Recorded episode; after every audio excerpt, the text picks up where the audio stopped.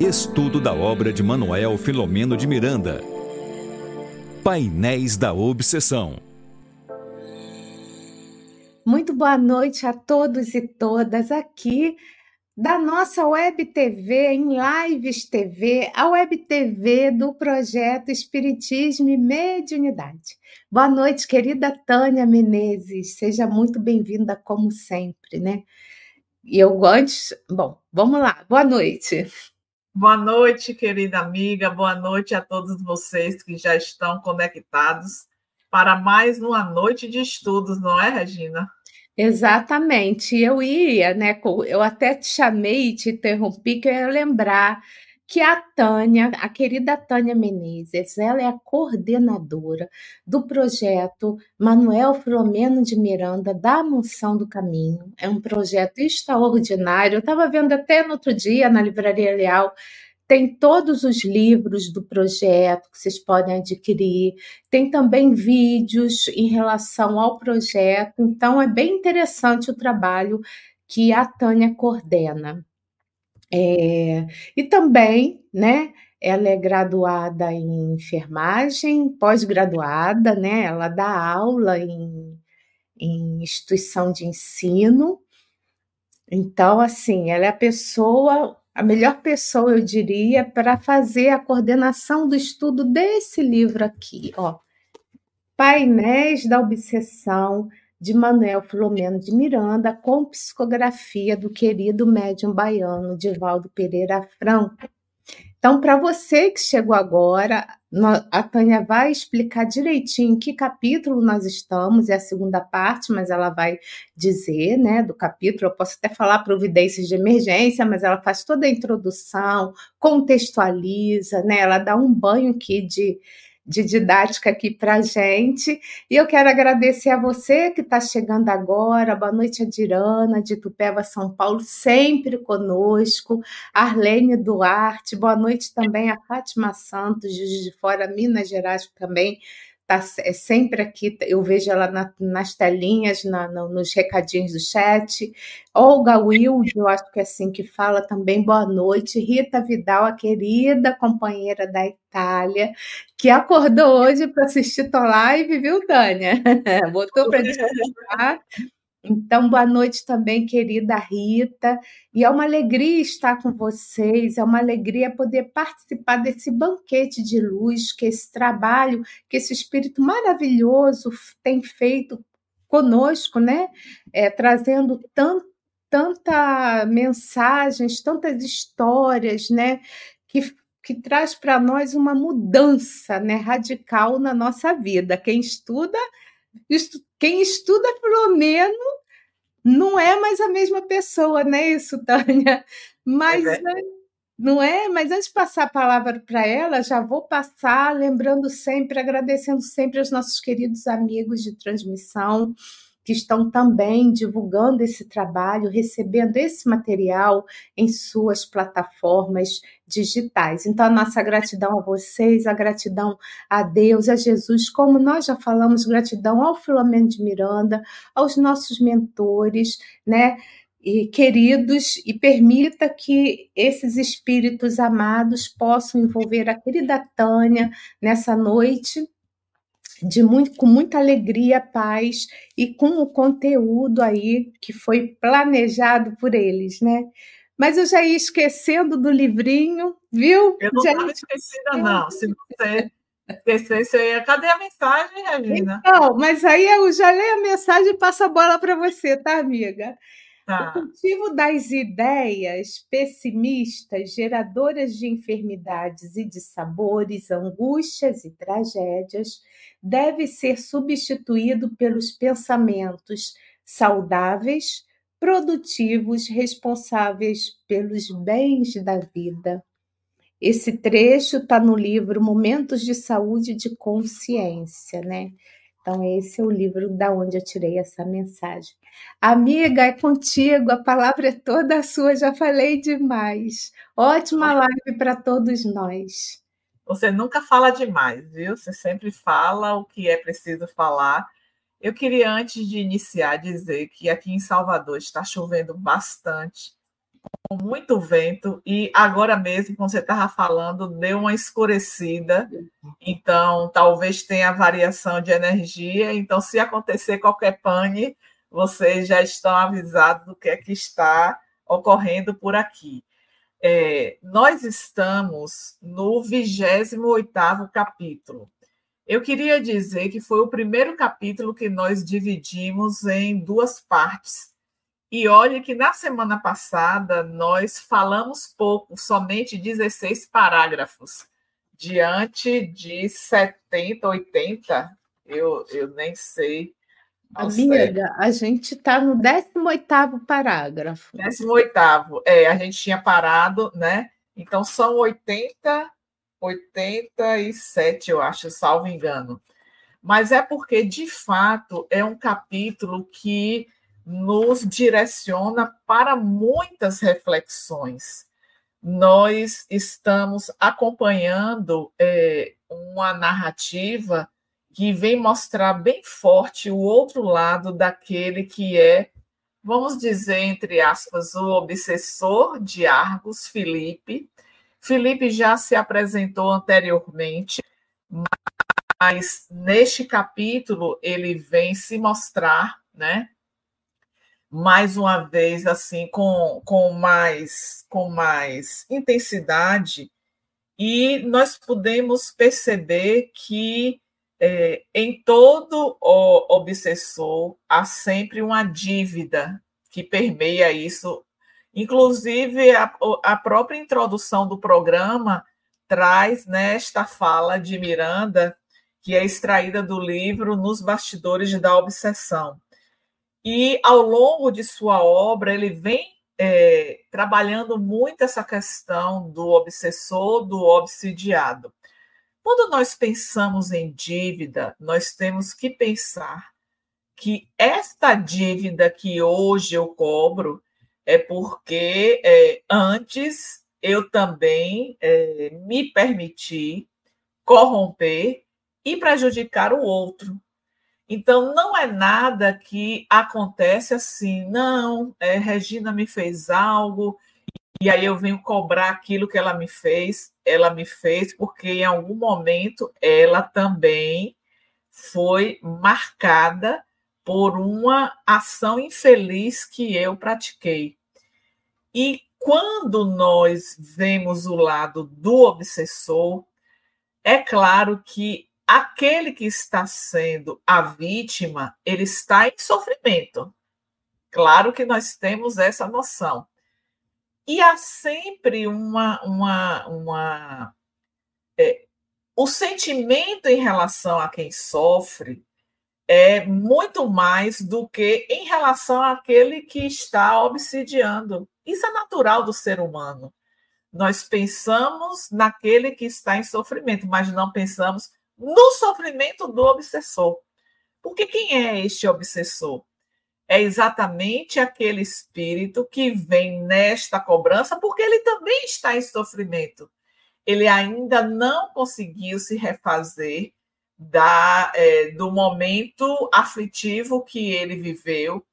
E quando nós acompanhamos a narrativa deste capítulo 28, nós percebemos que anteriormente não dava para, para saber disso, é, anteriormente, nós vimos que Argos assassinou Filipe, mas agora nós vemos que esse assassinato aconteceu duas vezes. Então, como se sente o espírito quando se dá conta de que teve né, é, isso por duas vezes? E o que é pior, a esposa, que era esposa de Filipe, e passou a nutrir afeto por Argos. Em verdade, é, além do assassinato, tem este sentimento de traição. Né? Então, é com isso que nós vamos iniciar né, essa breve introdução. Nós vamos iniciar a continuidade do capítulo 28, com este momento de encontro encontro no mundo espiritual entre Filipe e Argos, Argos vai em desdobramento através do sono. E Felipe, quando chega no ambiente que se depara com Argos, ele é tomado de raiva, de ódio, de cólera. Mas a raiva de Felipe, ela, ela se exacerba porque ele sabe, porque ele estudou as técnicas de agressão, conforme está aqui narrado. Então ele sabe que ele foi para aquele ambiente contra a vontade dele, ele não queria se deparar com aquele confronto que aconteceu, né? E quando ele se depara e que emite essa vibração de raiva, a princípio Argos ainda não desperta. Mas o que é interessante que Miranda mostra aqui, que apesar dele não se dar conta da presença de Felipe, ele sente a vibração. E nesse ponto, Regina, eu fiquei a pensar é, dessas pessoas que nós encarnados convivemos, que existem aquelas pessoas que nós não temos este afeto. E podemos até dizer que é um desafeto nosso, que o fato de estarmos juntos, ainda que é, eu não expresse a minha raiva, tem a vibração que eu emito, porque eu não nutro afeto por ela. E daí eu fiquei a pensar né, é, desta percepção de Argos, que ainda que não tenha se dado conta da presença de Felipe naquele ambiente, ele sentiu a vibração. E isso ocasiona um mal-estar. Às vezes nós estamos em um ambiente né, que tem pessoas que são mais queridas, outras que não são tão queridas, e esta vibração ela vai estar pairando no ar, que é, é, é uma necessidade nossa de cuidar daquilo que nós estamos vibrando, emitindo em termos de pensamento, porque isso vai se fazer presente naquele ambiente onde nós estamos situados. Eu não sei, Regina, se já aconteceu com você em alguma circunstância de você estar em um local e de repente você é, sente algo que está lhe incomodando, talvez você fique mais triste. Não aconteceu nada concretamente, mas é aquele ambiente que está trazendo mal-estar que você não sabe explicar. Já aconteceu isso com você? Algumas vezes, mas, mas eu não sou um bom exemplo porque sou média ostensiva, né? Então, em determinados locais é, eu, ve, eu sinto algumas coisas que eu sou obrigada a sair. E eu saio, se eu percebo que é uma. E às vezes é de repente. Às vezes é assim. É, tô perto de pagar a conta e tal, e assim é súbito, porque se aproxima e eu percebo. Agora, mesmo quando as pessoas não são médio ostensivas, elas vão ter as percepções, talvez não tão assim amplas, né? Mas vão ter da mesma forma. Só que vai ter assim, nesse ligeiro mal-estar, sabe? Já aconteceu de eu abrir a porta quando eu estava indo assim, de um grande prédio, quando, onde eu trabalhava, quando eu abri assim, quase caí para trás assim de, de, do que eu percebi, entendeu? Não é que eu vi nada, a percepção do ambiente, né? Então isso aí é comum, né? Como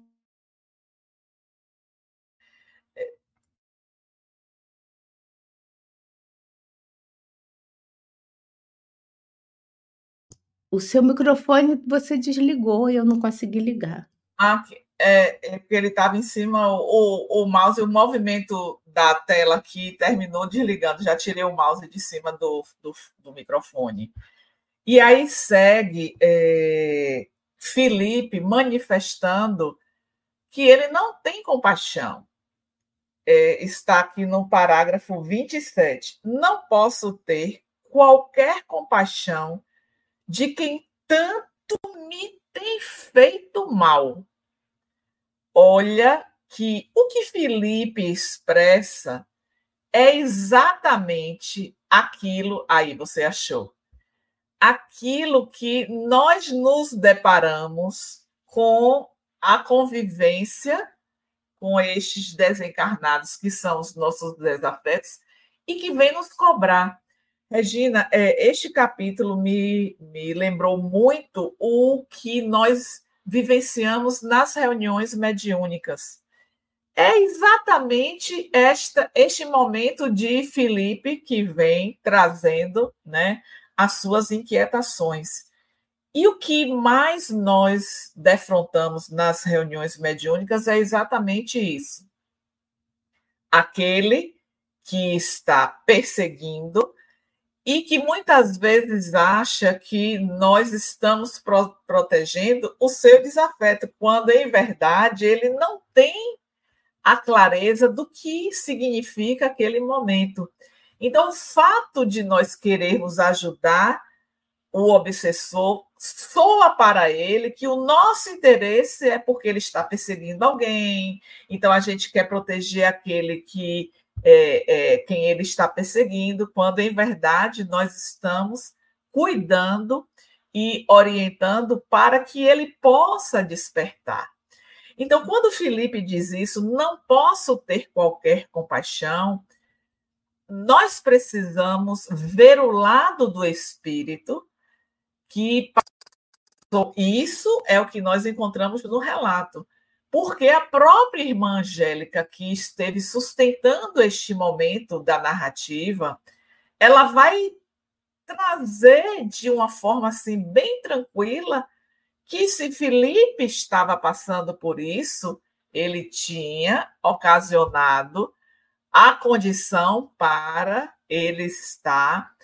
E o que é, é interessante que a irmã Angélica, em algum momento, vai dizer, porque quando Argos desperta, isso vai se dar mais adiante, mas só para não perder esse fio do raciocínio, ela vai estar trazendo para ele é, essa necessidade de perdoar.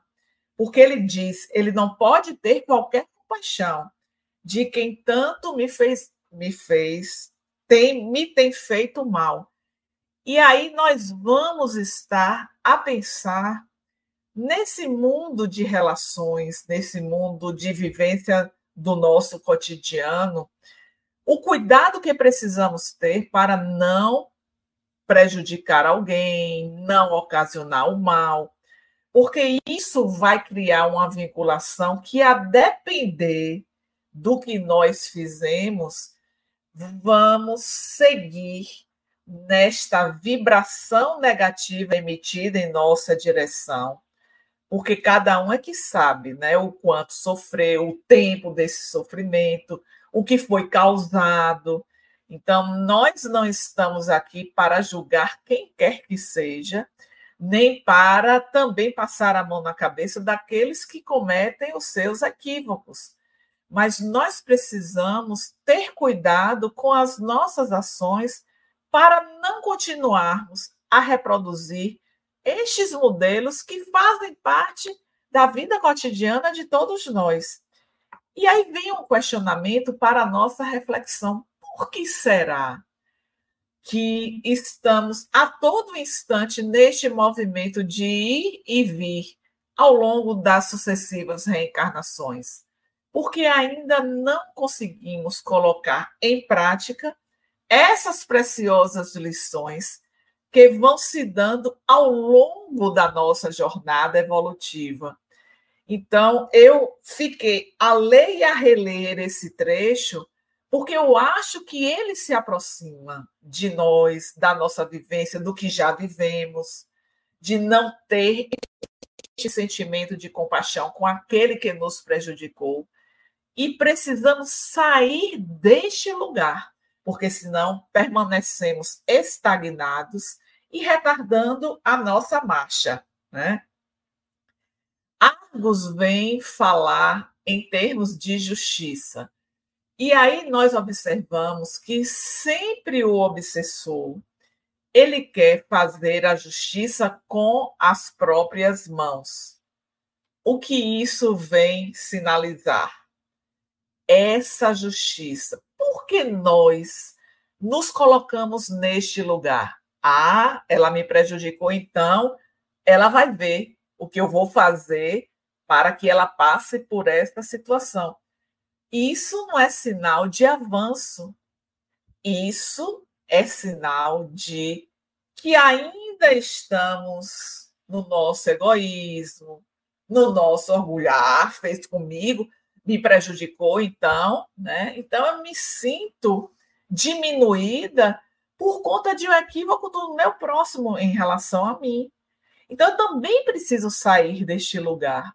Eu preciso colocar em prática essas lições que nós estamos a todo instante lendo, refletindo, amadurecendo, porque ela não pode, essas lições não podem ficar somente no, no cognitivo, no aprendizado.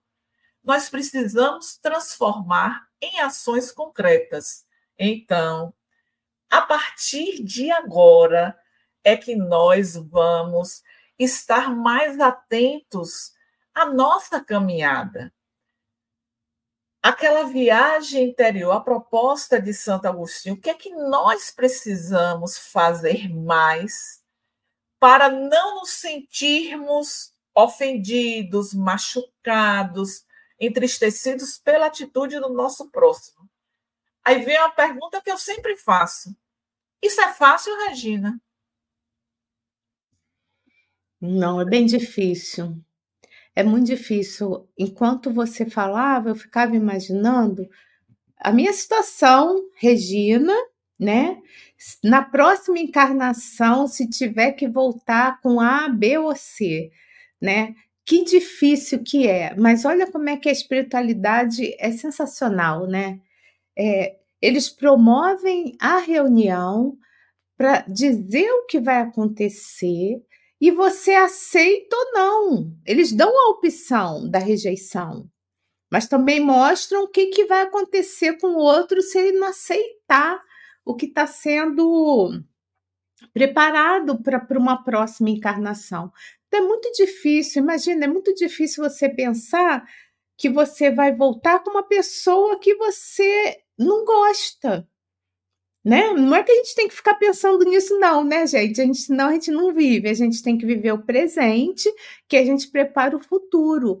Mas no, no atual estágio evolutivo que nos encontramos, a gente está cercado de afetos e de desafetos na, na nossa família faz parte do progresso, né? Então é muito difícil imaginar, é muito difícil estar com alguém que a gente não gosta, é muito difícil é, viver em harmonia com o ser que, no caso ali do, do, do Felipe, aconteceu tanta coisa com ele, né? Como você mesma narrou, duas desencarnações que o Argos, né? assassinou. Ele agora está com, com as que a ex, ex o ex-amor do, do, do Felipe. Então, assim, se a gente pensar friamente, é ruim pra caramba mas ao mesmo tempo é bom, porque ali, nessa dificuldade, é, que é na dificuldade que a gente cresce, né? E é ali que os laços de afetos vão sendo construídos, né? Então, mas é difícil. É, eu, eu diria, não é fácil. quando a gente, eu, eu penso assim, quando a gente diz não é fácil, aí fica mais fácil da gente lidar quando a gente bota é difícil, aí já vem né, toda a dificuldade. E aí é, vem né, este despertar de Argos, mas eu queria fazer um destaque na fala de Felipe, quando ele vai dizer sobre a necessidade da reparação.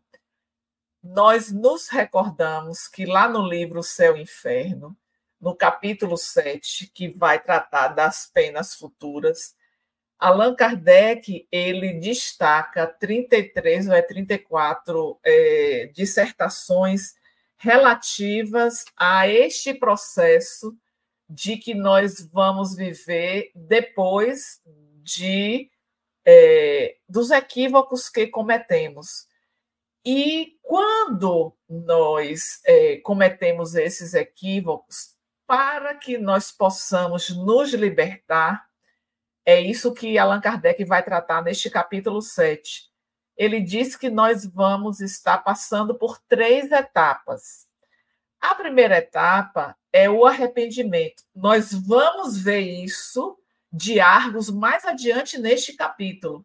Só que antes de falar desse arrependimento, Miranda vem trazendo Argos, é, conclamando tanto Áurea quanto, quanto Argos a reparação. Só que há uma reparação onde ele foi o juiz e ele vai é, utilizar os seus recursos para que eles paguem.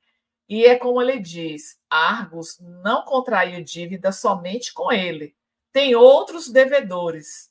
E aí nós vamos encontrar na narrativa mais adiante quando Áurea vem se colocar na sua posição de ter tido um olhar diferente para Argos, apesar dela ter sido raptada por ele, ter sido colocada em um castelo afastado da cidade e, entre aspas, vivendo como uma prisioneira, ele a ameaçava. Então, ela passou a nutrir um afeto por ele, porque ela sabia que, trazendo este afeto, ele agia diferente com ela com relação às suas atitudes em, eh, com relação às demais pessoas. Então, a gente vê a, é, Felipe fazendo a conclamação a esta reparação. E aí, nessas três fases, Allan Kardec traz o arrependimento, que para que a gente se liberte de uma falta, o primeiro passo é esse. Eu preciso me arrepender. E este arrependimento ele só vai se dar quando a nossa consciência estiver desperta, ela despertou para esta realidade que nós é, cometemos aquele equívoco. Passado o arrependimento, vem a expiação.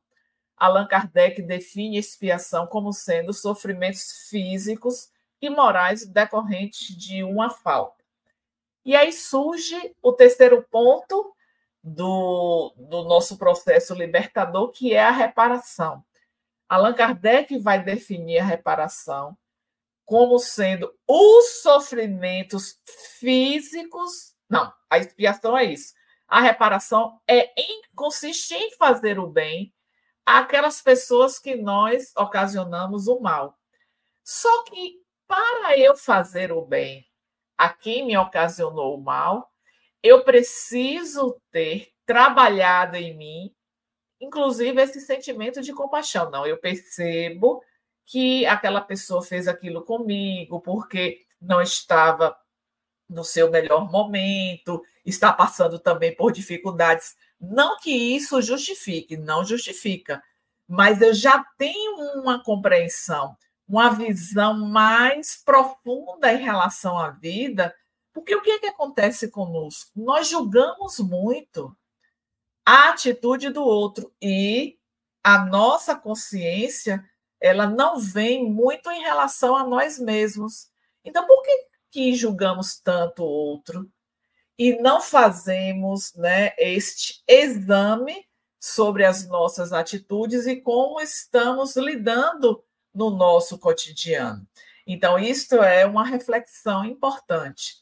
Então, Argos vai falar desta reparação, ou seja, você que me fez o mal precisa me fazer o bem. Só que o interesse de Filipe era fazer com que Argos desencarnasse para que ele pudesse ter ação mais direta em relação a Argos. E aí é, ele traz um ponto que ele não entendia Filipe, o espírito que obsidia a, o Argos, como se deu esse esquecimento de Argos, de tudo que ele fez. E aí eu destaquei aqui no livro dos Espíritos que no, no, na parte segunda, no capítulo sétimo, O último tópico deste capítulo, Allan Kardec intitulou Esquecimento do Passado. E a primeira pergunta, que é a 392, Kardec indaga: por que perde o espírito encarnado a lembrança do seu passado? Imagine, gente, o que seria de nós se tivéssemos a lembrança que eu tenho no seio da minha família alguém que me assassinou, alguém que me traiu. Então, seria muito difícil, né, nós passar passarmos por essas três etapas do arrependimento, da expiação e da reparação. Aí o que os benfeitores respondem vai bem simples. Não pode o homem nem deve saber tudo. Tem um propósito para não saber tudo. E a gente vai entender que é exatamente para que possamos agir. Porque se não houvesse esse esquecimento, nós ficaríamos estagnados neste ódio, nesta raiva. Mas ela me traiu, mas ele me roubou, mas ela me assassinou, mais isso, mais aquilo, e não iríamos avançar. Mas em resposta à questão 393, há um comentário dos benfeitores que eles dizem assim: e a nossa consciência que é o desejo que experimentamos de não rescindir nas faltas já cometidas, nos consinta a resistência àqueles pendores. O que é aqueles pendores que os benfeitores estão tratando aqui? É exatamente este impulso. Não, eu fui assassinado por Argos, então agora eu vou assassiná-lo. Isso nós guardamos porque este ódio ele é alimentado por essas ocorrências infelizes que nós experimentamos. Então chega o esquecimento do passado para que nós possamos avançar em nossa marcha, porque senão aí vem para situações corriqueiras do nosso dia a dia. Vamos pensar é, alguém em nosso trabalho que fez algo para me prejudicar. Imagine que não tem esquecimento do passado porque não é uma nova experiência, é ali.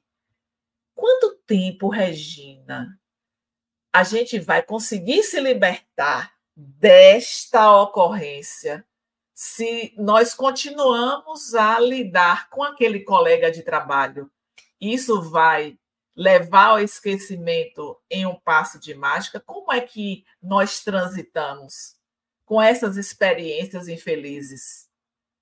Nós levamos muito tempo e, às vezes, terminamos a nossa experiência e guardamos aquela mágoa, não perdoamos e ficamos desejando. Aí vem o que foi tratado aqui da vibração carregamos aquela vibração quando nos deparamos com aquele que foi o ocasionador desta situação.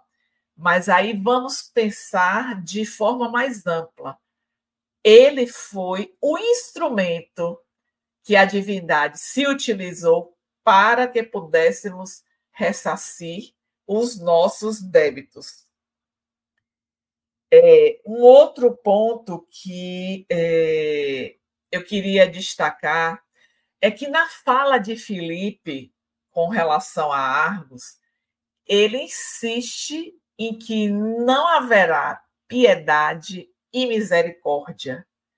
Então, quando nós fazemos a leitura deste trecho, nós percebemos o quanto este espírito ele está marcado, ele está vivendo, ele está, podemos dizer na expressão do encarnado, respirando este ódio armazenado dentro de si. E aí vem o benefício da reunião mediúnica.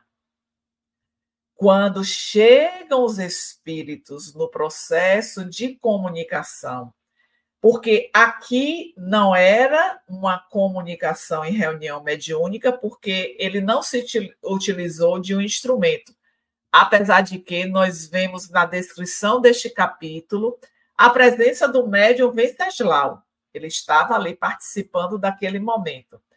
Mas nós vimos Miranda colocar aqui a necessidade da catarse daquele momento, porque eles ficaram em um tempo se confrontando. Felipe falava, Argos se defendia, Felipe falava, Argos trazia a sua colocação.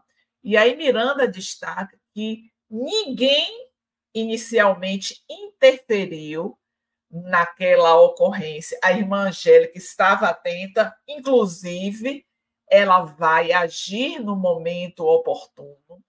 Mas Miranda fala da necessidade da catarse, ou seja, apesar de não ser uma comunicação numa reunião mediúnica, o fato de Felipe estar fazendo a sua, trazendo as suas inquietações, de alguma maneira ele estava é, deixando essas marcas, é, um pouco deste ódio, porque quando a gente expressa através da nossa linguagem, de alguma maneira, nós estamos já recebendo um benefício para nós mesmos, que é diminuindo aquela carga de ódio que armazenamos dentro de nós. Então, isso é um aspecto que foi levantado aqui por Miranda e que vai chegar o momento da intervenção da irmã Angélica. Mas partindo para a fala de Argos, nós vamos ver é, essa consciência, porque o próprio Felipe vai falar de uma consciência culpada. Consciência culpada todos nós carregamos quando quando despertamos para um equívoco que nós cometemos. Mas eu lembro que a benfeitora Joana de Ângeles, ela vai falar no livro Vida Plena, que nós não podemos estar vivendo a todo instante com este sentimento de culpa, porque também nós paralisamos a nossa caminhada se ficarmos detidos naquilo que foi o nosso equívoco e não avançamos só revivendo, eu não devia ter feito isso, mas por que, que eu fiz isso? E você passa dias, você passa meses, você passa anos revivendo aquele equívoco. Ela nos faz um convite para a libertação. E aí Felipe vai fazer este apanhado de que Argos ele carrega essa consciência culpada. Mas Argos, a princípio, ele vai se colocando naquela postura de que é, ele agiu assim, por conta das divergências religiosas, porque ele fazia a sua defesa. Mas chega um ponto que é, esse ponto eu acho que merece assim um destaque nosso, quando Felipe coloca que foi solicitado para dar uma trégua, e aí isso não está destacado até então no, no nosso livro, mas ele diz que ele deu uma trégua que foi exatamente quando Argos recebe a cota de fluido vital para viver mais. Então, muito provavelmente, uma solicitação da irmã Angélica e ele aqueceu. Porém, é neste momento que Argos começa a se retrair frente às colocações de Felipe. A Felipe vai perguntar: que você fez deste tempo que ele foi concedido? Então, Argos, naquele momento, cai em si e reconhece que Felipe tinha razão. E aí ele vai dizer: o seu tempo na ociosidade, por que, que as pessoas têm, têm que lhe servir? Ele se utilizando da doença para se manter na ociosidade. Então, foi neste auge do processo que eles estavam de comunicação que, que Argos, de fato, ele desperta, ele reconhece e ele vai pedir o perdão. E será que esse perdão foi concedido, Regina? Fale um pouquinho que eu estou aqui, estou a falar. Então, é, o perdão na nossa vida é sempre muito bem-vindo, né? Tanto de quem recebe, mas principalmente de quem de quem está perdoando, né? Então é lógico que com toda essa situação que você colocou, que o Miranda colocou, é lógico que isso vai acontecer, ele vai mostrar que vai acontecer, mas não quer dizer que vai ser de uma forma muito tranquila. Vai ter muito percalço ainda pela frente, mas é lógico que tudo foi programado para que fosse, né, para essa direção, né? Porque sim, foram muitas reuniões para que isso acontecesse, né? Ele pode estar revoltado, mas no fim ele vai ele acaba perdoando de uma forma ou de outra, né? Apesar dele estar bem revoltado, né, nessa reunião, na fala é, com a com a dona, com, com o espírito que está ali falando com ele. Ele vai dizer que ele vai também, né, que atrás da Áurea, e ele tem toda uma situação que ele não está se dando conta de que ele precisa ter esse perdão, né? Então, é, ele tá, ele fica muito revoltado, muito revoltado, né? E mas vai ter uma hora que ele vai perdoar sim. Mas nesse momento ele tá assim, que Miranda narra toda a dificuldade desse espírito em perdoar o Argos. Não sei se era isso que você queria que eu falasse. É, é, é isso aí, né? É... Aqui tem um momento que Felipe pede para que Argos faça um exame de consciência. E aí a gente pensa, né? Um obsessor é o lugar de Felipe nesta narrativa. Pede que o obsidiado ele faça um exame de consciência, ou seja, ele tem uma visão de que realmente Argos ele não estava respondendo a todo o investimento que tinha sido feito nele. E é exatamente nessas pequenas colocações que Argos vai é, cedendo ao que Felipe estava colocando. Então, de alguma maneira, né, se Argos começou esse diálogo com uma postura, ele vai é, finalizando de uma outra maneira. E isso vai ajudando também a Felipe diminuir a sua carga de ódio. Porque na medida que ele se coloca, né, ele vai trazendo esta vibração e vai reduzindo isso que ele carrega em seu, em seu íntimo. E tem um momento também que Felipe vai falar desta antipatia que ele nutria.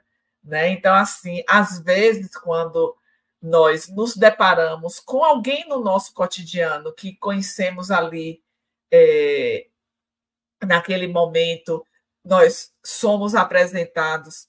Tem pessoas que imediatamente nós sentimos uma simpatia, um apreço, e outras que até na convivência nunca fizeram nada para nos prejudicar.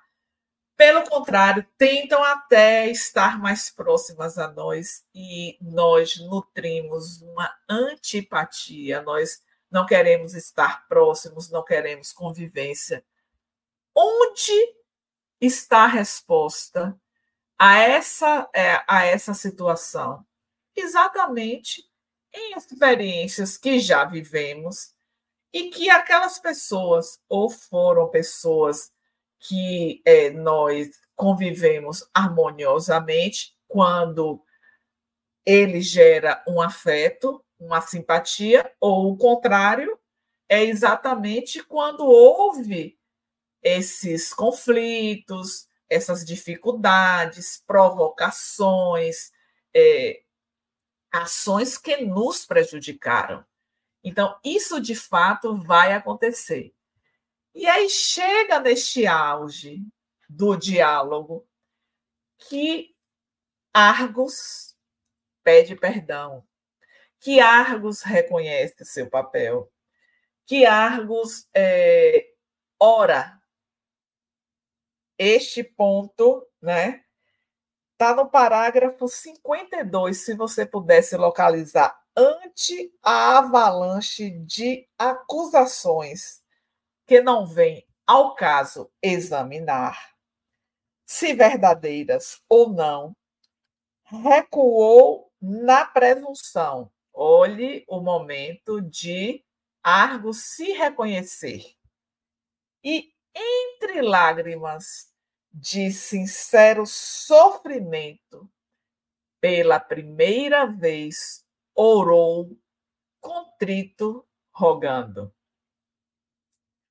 É exatamente neste momento que, reconhecendo esta posição de Argos, a irmã Angélica vai interferir no processo. Então, a gente vê que foi uma oração que não se deu por uma mera repetição de palavras, mas sim uma oração com sentimento. Ajudai-nos, Pai Celeste, em nossa alucinação. Compadecei-vos de nós, os envolvidos, em tão lamentável situação de ódio insustentável. Ensinai-nos a coragem e o amor de Jesus, a fim de que avancemos, tarde embora, recomeçando a marcha pela trilha do bem. Apiedai-vos dele e socorrei-o, tendo misericórdia das minhas fraquezas. É muito bonito nós fazermos a leitura deste trecho, porque isso também nos mostra o despertar daquele ser que estava ali enovelado, ligado e atado a um espírito que ele havia prejudicado. E neste reconhecimento soa, mais uma vez, a oportunidade de libertação. Então, a partir daí, a irmã Angélica, ela começa a trazer algumas colocações, né? E para que a gente possa é, estar indo mais adiante nesta narrativa, é, Argos, ele em algum momento pensa porque eles não podem ter filhos. Isso já foi tratado no começo da, da nossa história, desta narrativa. E quando a irmã Angélica começa a sua intervenção, Argos vem em sua mente essa ideia de que ele poderia ser o pai de Filipe. É quando Áurea, ela teleguiada pela irmã Angélica, ela vem falar a respeito dos filhos que não são necessariamente dos laços consanguíneos e que encontrariam Filipe onde a misericórdia divina estivesse a guiar. E nós sabemos que isso acontece. Que aqueles que são os filhos adotivos são reconhecidos pelos seus pais onde quer que eles estejam, porque houve uma programação prévia para que isto acontecesse. Então, quando nós vamos para o tema deste, o título deste capítulo, que é Providências de Emergência, tudo leva a crer que isto foi muito bem elaborado pelo mundo espiritual. É aquele planejamento que deve convergir e culminar para esse desfecho.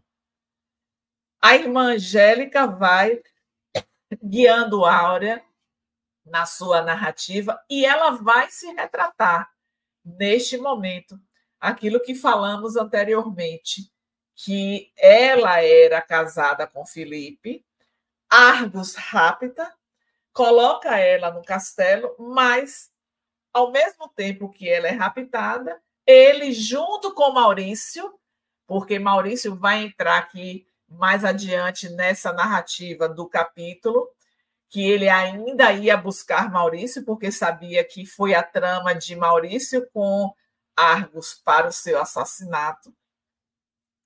E aí vem Áurea dizendo que, de fato, ela ficou dias sob efeito de sonífero e, quando despertou, estava em um castelo que ela não podia. Ela fala, inclusive, em suicídio, em se matar que ela não tinha nem condições de fazer isso. Podemos, então, imaginar o desespero. Ora, imagine você estar com na convivência com o seu esposo, você é raptada, depois você tem conhecimento de que ele foi assassinado, você não tem saída e tem que aprender a conviver naquele ambiente. Então, tudo isso ela vem trazendo mas reconhece que aquela era a chance de demonstrar o amor por ele, recebendo como filho. Será que Felipe, depois desta proposta, ele se modificou? Então, nós vamos chegando, né?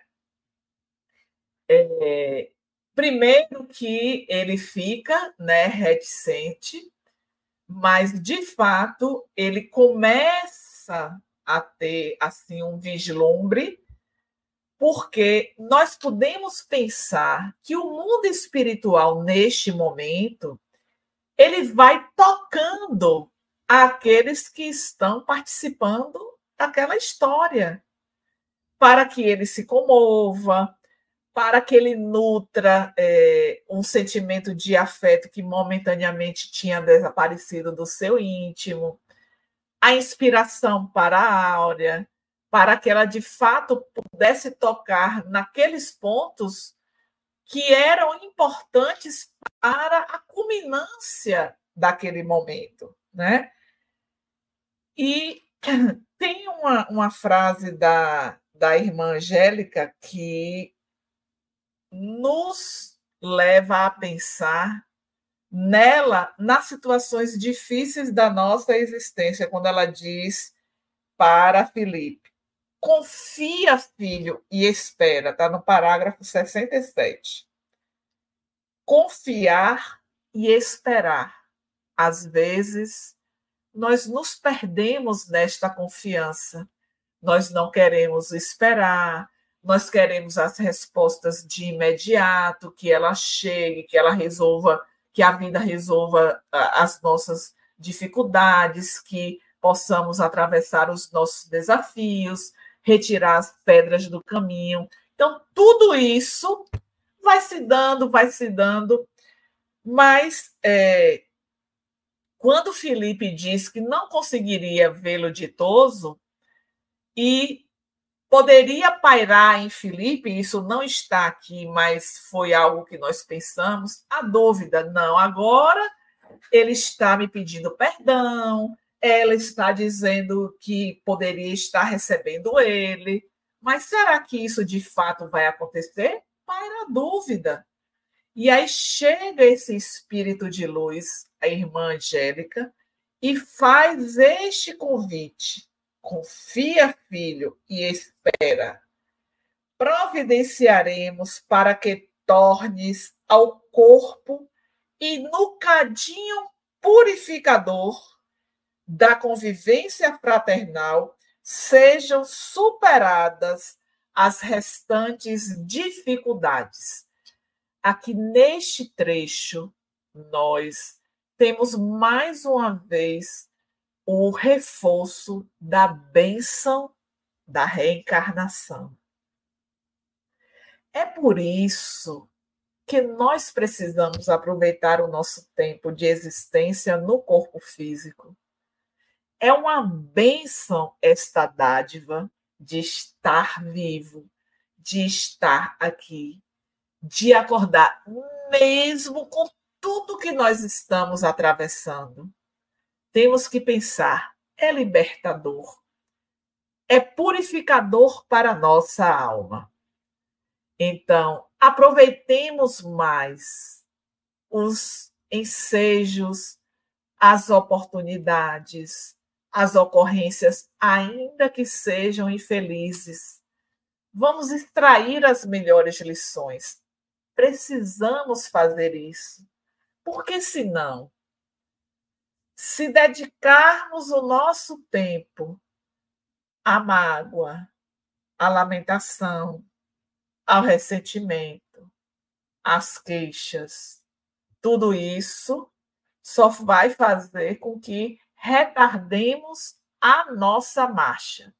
E não estamos aqui para isso. Deus, nosso Pai, nos oportunizou estarmos em mais uma experiência para avançarmos muito. Então, depende de nós. Vamos à situação do nosso personagem central, que é Argos. É o obsessor que vem dizer a ele: o que você fez deste tempo que ele foi concedido? Conclamando a uma reflexão. Olha a posição dele e a posição de Argos, e aí ele, poxa, é verdade. E quando nós participamos de um estudo, certamente que a nossa consciência desperta em muitos momentos. E quando paramos para verificar, não, de fato, eu passei por essa experiência, poderia ter aproveitado mais, eu deveria ter reclamado menos. Aí vem aquela música tão conhecida, né? Devia ter amado mais, né? É, que é o que a gente olha para trás. Eu devia ter feito isso, eu não devia ter feito isso. Não. Vamos olhar de frente este momento. Que eu posso fazer para melhorar a minha condução, a minha trajetória, a minha encarnação? Porque a bênção, todos nós recebemos, sem distinção. O Pai que é de todos nós, não tem privilégios em relação aos seus filhos. Então, cabe a nós responder a este Pai com a gratidão pelo que nós fizemos e que, se ainda não foi conforme planejado, que nós possamos retomar e tomar a charrua para seguir a nossa viagem mas eu falei demais. Quer falar alguma coisa, Regina? Hum, é, é, só lembrar é, que eu, ah, eu já até falei anteriormente, né? Mas olha, desde o início do livro, na história do casal e do seu obsessor, dos obsessores também, porque entra Maurício ali e tal, o trabalho que a espiritualidade teve para chegar nesse desfecho. E lembrando que aqui não é narrado, mas que para eles encarnarem, para virem como marido e mulher, também deve ter tido espiritual e nas outras encarnações também, né? Então eu fiquei pensando quanto de trabalho a gente dá para espiritualidade superior para que nesse caso específico, o livre-arbítrio seja colocado em prática, porque vai acontecer, né? Ele vai vir como filho de alguma maneira, mas ele aceitou e o Argos também aceitou. Olha que interessante, né? Nada é imposto. Tem casos que sim, que são encarnações impostas, mas não é o caso aqui dos, de, é, desse grupo. Então, isso é sensacional, né? Dá outra oportunidade de rever os seus erros e de tentar se melhorar com uma nova, numa nova proposta de vida, de atitude. Isso para mim é fantástico, né? Foi o que eu achei mais interessante. Tá fechado seu microfone, Tânia. Ah, desculpe. Você foi falando, eu desliguei aqui. Tem uma fala de Áurea já caminhando para a finalização deste capítulo, que ela solicita a Felipe a oportunidade para que ele deixe eles amarem novamente, né? Então, esse deve ser assim um ponto que sensibilizou, porque primeiro que ela vai é, numa atitude humilde e se joga aos pés dele. Isso é uma atitude de humildade, né? Reconhece tudo aquilo que ele está passando reconhecendo também a fragilidade dela e de Argos. Então, ela apresenta isso pra, para ele, e aí vem a irmã Angélica tentando né, aparar as arestas de ambos os lados para que ele possa ceder. Aí, mais uma vez, nós voltamos para o título deste capítulo: Providências emergenciais, de emergência. Exatamente. Foi como eles conseguiram articular para que Felipe demovesse seu ódio, Argos não perdesse a oportunidade, porque era o que estava encaminhando para o desfecho de Argos, sem um aproveitamento daquilo que ele havia prometido quando recebe esta cota de fluido vital. E aí é, nós vemos né, uma fala que também diz respeito ao que nós vivemos em termos de dificuldades e de desafios. O tempo oferece solução para as mais difíceis situações. Aí, Regina, você foi em cima, né? E foi o que ocorreu comigo. Então, é o tempo mas nós temos que estar atentos a esse tempo, porque a gente pode dizer também: ah, não, agora eu não tenho condições de estar nesse enfrentamento, não. Eu não quero estar com ele, eu não quero estar com ela, esse filho está muito rebelde. E aí a gente vai achando que é, isso está demais e que nesse momento eu estou fragilizada e não tenho condições de estar dando conta. Não deixemos passar em vão, porque a oportunidade é naquele momento que surge. Depois, pode demorar. Eu posso não ter a condição que eu tenho nesse momento. E aí a gente vai acumulando uma dívida que poderia ter sido quitada naquele momento, né? E aí encerra-se né, aquela, aquele momento, aquela reunião, com uma oração. Podemos imaginar né, como soa esta oração nestes momentos. Então, Regina, essas são as nossas considerações a respeito deste capítulo 28, Providências de Emergência eu não sei se é, formularam aí alguma pergunta, se não tem perguntas. Vamos. Tem pergunta, mas em relação ao, ao canal. Mas aí vamos lá, vamos colocar. Vamos botar a vinhetinha que pode ser que apareça, né? A Dirana sempre coloca alguma coisinha. Vamos para o momento de interação. Perguntas e respostas. Então, a Camila Ferraz, eu estava assim, até distraída lendo, viu, o que ela falou aqui. Boa noite. Esse estudo vai seguir a ordem cronológica das obras? Tenho muito interesse. Regina, não imagina, estava rindo aqui, mas rindo de, de alegria. Imagina a minha admiração por você. Beijo carinhoso. A Camila, esses recadinhos de vocês sempre nos dão mais ânimo para a gente continuar com o trabalho, né? A Tânia também recebe muitos recadinhos carinhosos. A Tânia está em outras plataformas também e nos ajuda muito na hora que a gente está assim um pouquinho cansado, né, um pouquinho doentinho e tal.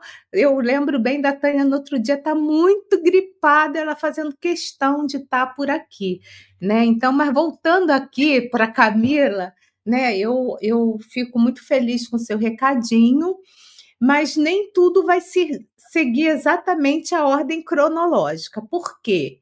Primeiro, a gente teria que é, agora tratar os grilhões partidos, né? A próximo livro.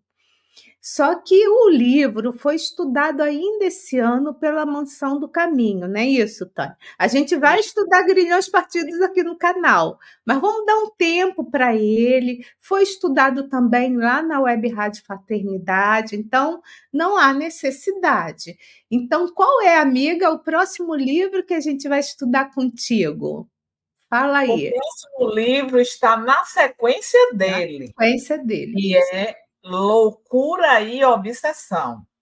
Então, é o livro que segue após o painel da obsessão. Mas Regina já explicou, né?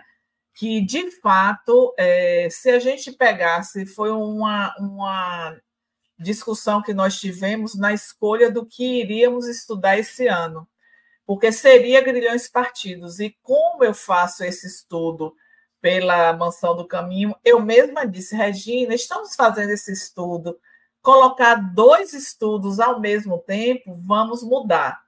O canal tinha estudado é, é, nas fronteiras da loucura, já tinha tramas do destino, que é o que vem após grilhões partidos. Então, o próximo seria o que nós pegamos, painéis da obsessão.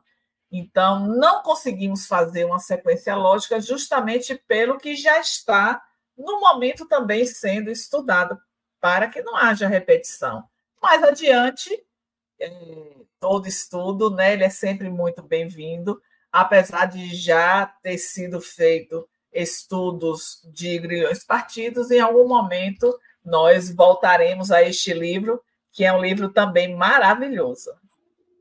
E eu percebi também, viu, Tânia? Eu tenho percebido bem na web, na internet, você veja bem, obras básicas de Kardec. Quantos estudos do livro dos espíritos? Um exemplo, tá? Um exemplo.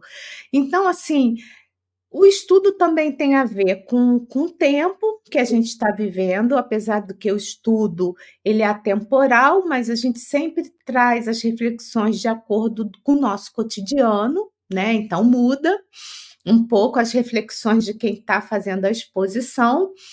E também é, tem pessoas que gostam mais de estudar com A, com B, com C, questão de estilo, não é, Tânia? Então, assim, tá tudo certo. A gente vai estudar grilhões partidos aqui sim, mas vai esperar um pouquinho. E o Tiago, que, que também vai mudar o livro dele, ele não escolheu ainda o livro foram da, foi dado para ele 11 opções. Eu gostaria muito que ele estudasse sexo obsessão, mas ele ainda não deu o parecer dele. Mas pode ser que, para a gente acelerar o processo, entre um terceiro livro aí no ano que vem, para a gente andar mais rápido com essas obras. Né? Mas ainda está tudo em estudo. O certo mesmo é que ano que vem a Tânia volta com o livro Loucuras e Obsessão. Ok? E a sequência é realmente de painéis da obsessão. Isso. Bom, a, a, a ela coloca aqui, ó, a Tassiane, ela, ela diz que o estudo ajuda muito, que ela adora, muito obrigada. A Tânia, a Camila diz que você é uma referência mesmo, e é, né? E uma pessoa com coração gigante também, para quem conhece mais de perto, uma grande pessoa. É, a Joana Sena ela coloca o seguinte: boa noite, os ensinamentos são bastante esclarecedores. Precisa muito, precisava muito ouvir sobre esse assunto. Perdi meu esposo no dia 6 através de um suicídio induzido. Estou tentando entender tudo. Tem, tem uma pergunta aqui, Regina, da Rita Vital. Ela coloca assim: Olá, Tânia. Um espírito obsessor tem conhecimento que obsidiado não lembra do próprio passado? Ele não tem este conhecimento. É, vou contar um caso que aconteceu recentemente na reunião mediúnica que nós participamos. O obsessor chega e diz: Ah, ela pensa que porque está em um corpo diferente, eu estou esquecido do que ela me fez. Eu não sei como foi que ela conseguiu se esconder neste corpo. Então ele não tem noção nenhuma, porque traz o. Eu não sei como ela conseguiu se esconder. Está em um corpo diferente é uma criança, mas ela me prejudicou. Então, ele não tem esta noção. E quando encarnados, a gente aprende à luz da doutrina espírita que a nossa consciência de culpa ela fica em nosso inconsciente. Nós não sabemos exatamente o que, mas o registro ele fica lá, nós não conseguimos apagar. Não vem a lembrança, porque temos o esquecimento do passado conforme nós apresentamos é, nesse estudo da noite. Mas fica lá aquele registro, aquele registro e esta consciência que nos convida à reparação, mas o momento oportuno vai acontecer. Veja, é, Rita, que é, o deslocamento de Argos foi em desdobramento, ou seja, quando ele acordar, muito provavelmente ele pode ter lembrança em forma de pesadelo. Ah, hoje eu tive um sonho ruim. Ele não vai ter a lembrança de todos esses detalhes que aconteceram durante o seu sono. São vagas lembranças. Mas esses momentos do mundo espiritual que acontece, por exemplo, nesse confronto são momentos também favoráveis a nós encarnados para reavivarmos os nossos compromissos assumidos. Então, tem a sua importância, tem toda uma participação, conforme nós vimos, da espiritualidade amiga e superior que está trabalhando pelo nosso é, pelo nosso aprimoramento, pelo nosso sucesso, pelo nosso avanço mas eles não podem fazer por nós. Então, vamos cuidar de aproveitar melhor este tempo. Obsessores e obsidiados vão existir enquanto nós estivermos agindo em, para prejudicar o nosso próximo. Bom, eu também queria voltar com a Joana para dizer para ela que vamos estar em oração para que ela tenha força, coragem para passar por esse momento difícil. E como ela está estudando, ela sabe que ninguém está sozinho e que tem um grupo de amigos espirituais aí te apoiando, né? Então, você vai estar em nossas orações, né? E que você possa prosseguir aí com seus estudos, e que possa encarar essa sua nova jornada, né? Então, queria te dizer, porque eu nunca deixo passar uma mensagem dessa aqui no canal, sabe? Dizer que todos nós estamos sensibilizados e que vamos orar por você. Tá bom, Joana? Qualquer coisa, é só mandar recadinho, espiritismo.mediunidade.gmail.com, que a gente vai ter alegria ou prazer de conversar contigo. Bom, Tânia, Quero convidar vocês para estar conosco na próxima semana. O livro está acabando, está dando uma pena danada, né, Tânia? E Ai, aí a gente vai estudar um outro, né? Um outro capítulo do livro. Deixa eu ver. É assistência e responsabilidade. É o capítulo 29, são 32 é. capítulos, né? Assistência Sim. e responsabilidade. E quero também fazer o convite para quem pode, né? Amanhã nós temos duas lives aqui no canal. Às 19h30, nós vamos estudar esse livro aqui, que a gente vem estudando com o Tiago, também Filomeno de Miranda, transtornos psiquiátricos e obsessivos, e após nós vamos ter um, um estudo com um convidado, né? Deixa eu colocar aqui para eu poder dizer certinho, chamar assim, ah, ele vai falar sobre reencarnação e evolução. Jorge Dyer, de Goiás, então ele é da AME, e esse é um médico espírita que vai estar conosco às 20h30, né? Então, esses eram os recadinhos, né, para quem puder estar conosco, e eu queria deixar aí para a Tânia deixar as palavras finais para ela, né? E já vou dar um beijo grande aí para todos vocês e até amanhã, né, se Deus quiser. Amigas e amigos, foi uma alegria estar com vocês mais uma vez.